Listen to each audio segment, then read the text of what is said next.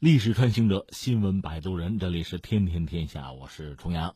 下边说点说点让人意外的事情吧。韩国一家娱乐巨头 S M 公司要发行自己的加密货币了，这不是闹着玩，是真的哈，是计划推出加密货币并建立自己的区块链网络。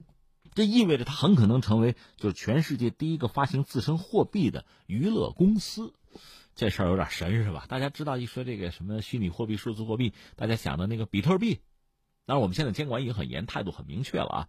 呃，比特币动不动就大涨大跌，在全球范围内就是这样，这是一个啊。然后前一阵是这个 Facebook，也就是扎克伯格他们要搞什么天秤币，当然他那个是要和就是目前啊现实之中的多家货币要挂钩，比如他这个储备货币一半是美元。这个我们前一阵也关注过，呃，包括 G 七，就全球七大工业国这个会上，各国也对这个天秤币表达了极大的这个质疑啊、警惕的态度。但是 Facebook 似乎还是要非干不可，而且很快。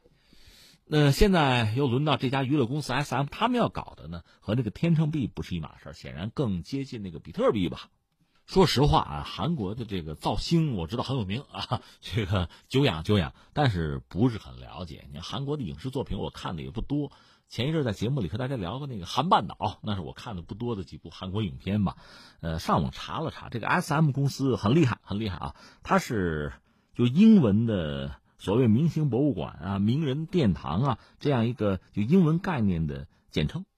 就打头字母的缩写，简称是 S M 嘛。它是一九九五年成立的，在韩国娱乐圈呢，它一度是个龙头老大。现在老大的位置可能不保了，但一度它是做的最好。后边有一些这个跟风的，逐渐是不是有超越它之势哈？但它总的来说，呃，一度的它这个影响力是首屈一指，打造了一系列的明星，比如它第一代就是什么 H O T 啊神话，第二代好像东方神起。这比较有名是吧？少女时代，第三代 EXO，等等等等吧。据说圈里认说，只要是 SM 造的星，那没有不红的，肯定能红。这个神话大概是在二零一六年左右终结。二零一六年呢，韩国最主要的几家娱乐公司财报呢，SM 已经排到第四了。二零一七年是排第二，一八年排第三，就这么个状况。反正龙头老大是别指望了，而且有这个圈里人讲，二零一六年开始可能就没有再推过新的团体、新的组合。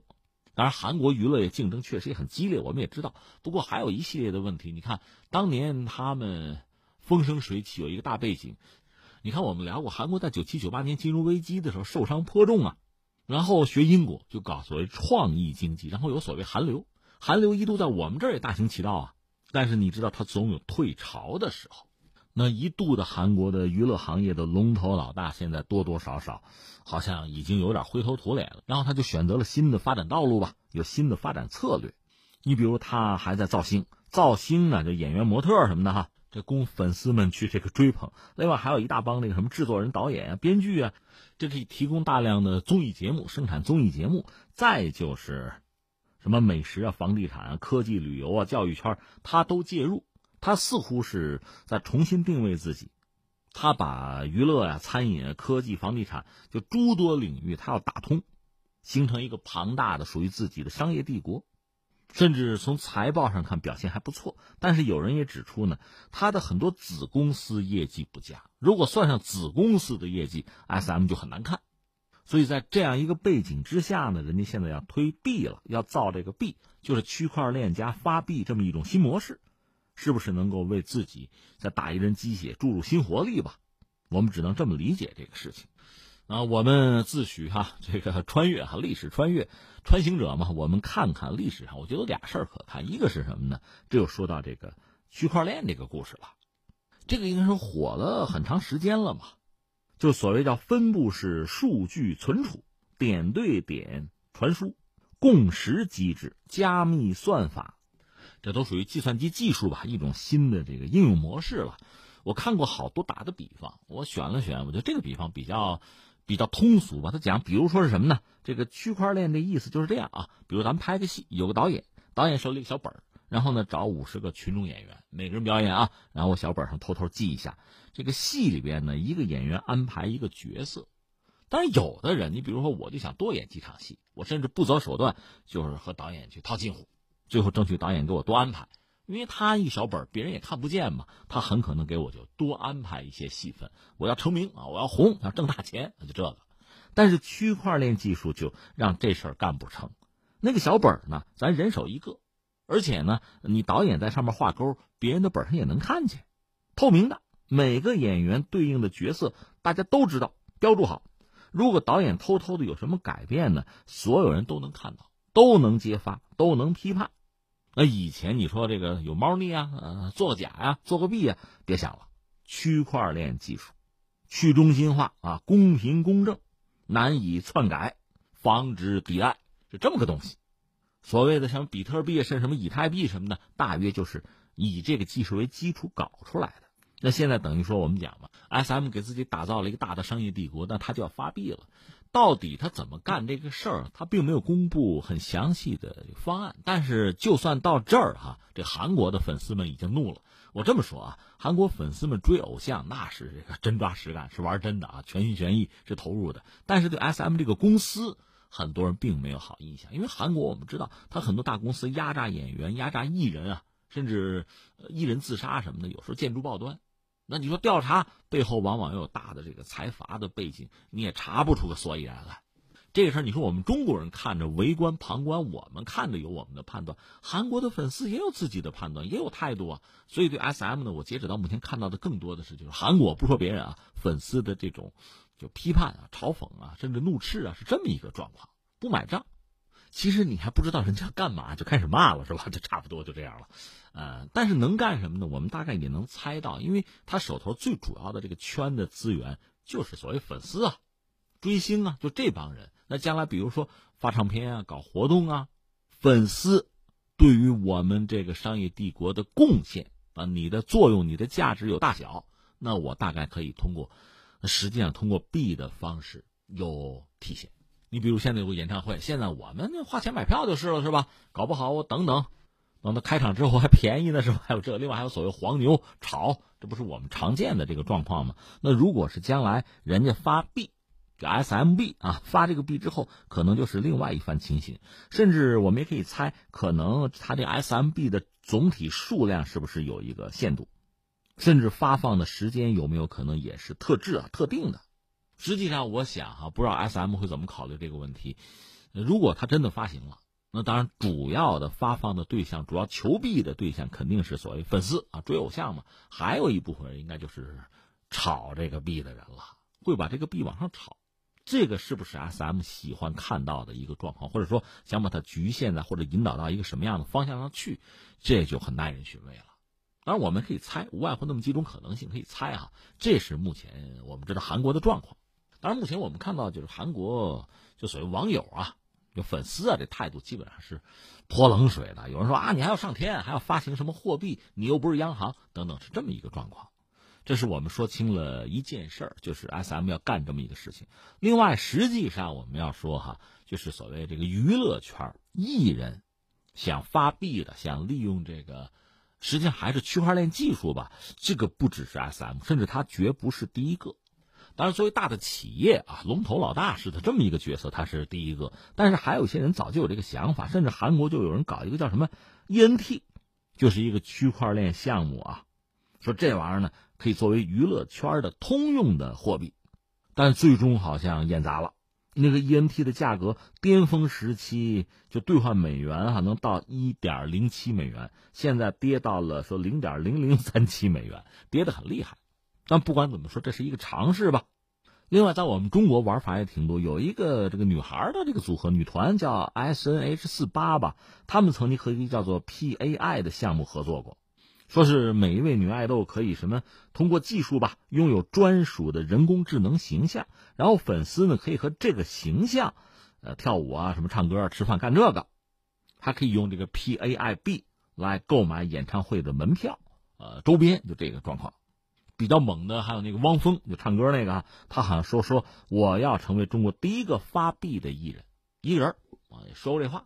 感慨几句啊。一个是什么呢？先说 S M 搞这个事情，嗯，因为他现在我们可以理解，他经营状况不是很理想，通过这个方式也是对股东的一个交代吧，也算是一针强心剂啊。至少我做这个事情呢，至于做得成做不成，后边效果怎样，那走着再说吧。这恐怕没人算得准，这是一个感觉啊。另外呢，又一个感觉是，哎，粉丝的钱可能还是好挣啊。你比如换我啊，你本来拿人民币去买票不行，还得换这 SMB，太麻烦，拉倒吧。这可能是我，但对粉丝来讲，他不怕麻烦呀。他为了追星，说到底就是愿意把时间精力投进去啊，他乐趣就在这儿啊。所以这圈人群可能好控制。你像扎克伯格那个 Facebook，因为他拥有特别广泛的全球用户，嗯，二十多个亿吧。有这样一个基数啊，基础，他才愿意发行，或者他才敢发行自己的天成币。他认为大家会用，因为只要用我的这个操作，你就可以考虑用这个东西。只要不太复杂，这可能就是一个机会。他圈到人了嘛？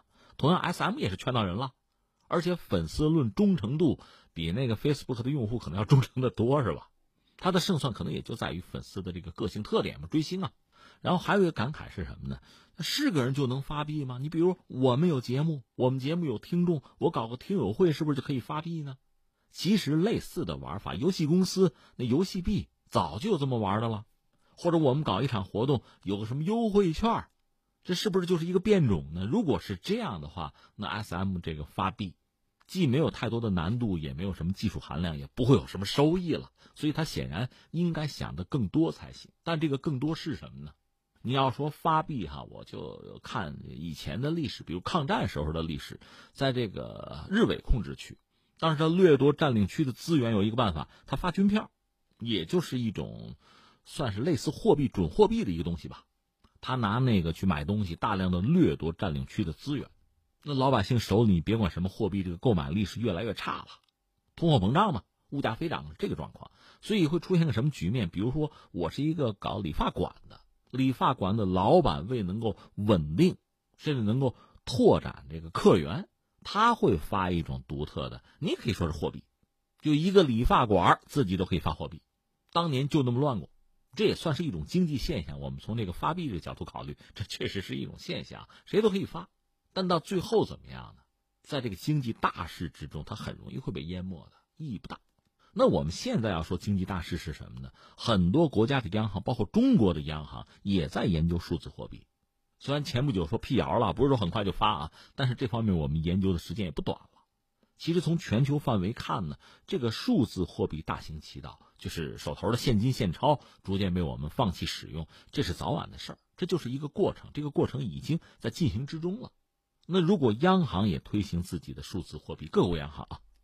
它毕竟背后是这个国家的经济实力，是这个国家的政府在背书啊，它具有强制性，具有权威性，也具有稳定性。在这个背景之下，你说好多这个，比如公司发的各种公司发的这种虚拟货币，它能够打动多少人，或者说它盈利的空间能有多大？至少在我们国家，我觉得法律监管是比较严的，你别动不动给我搞什么非法集资是吧？至少我们是有红线的，这不能踩的。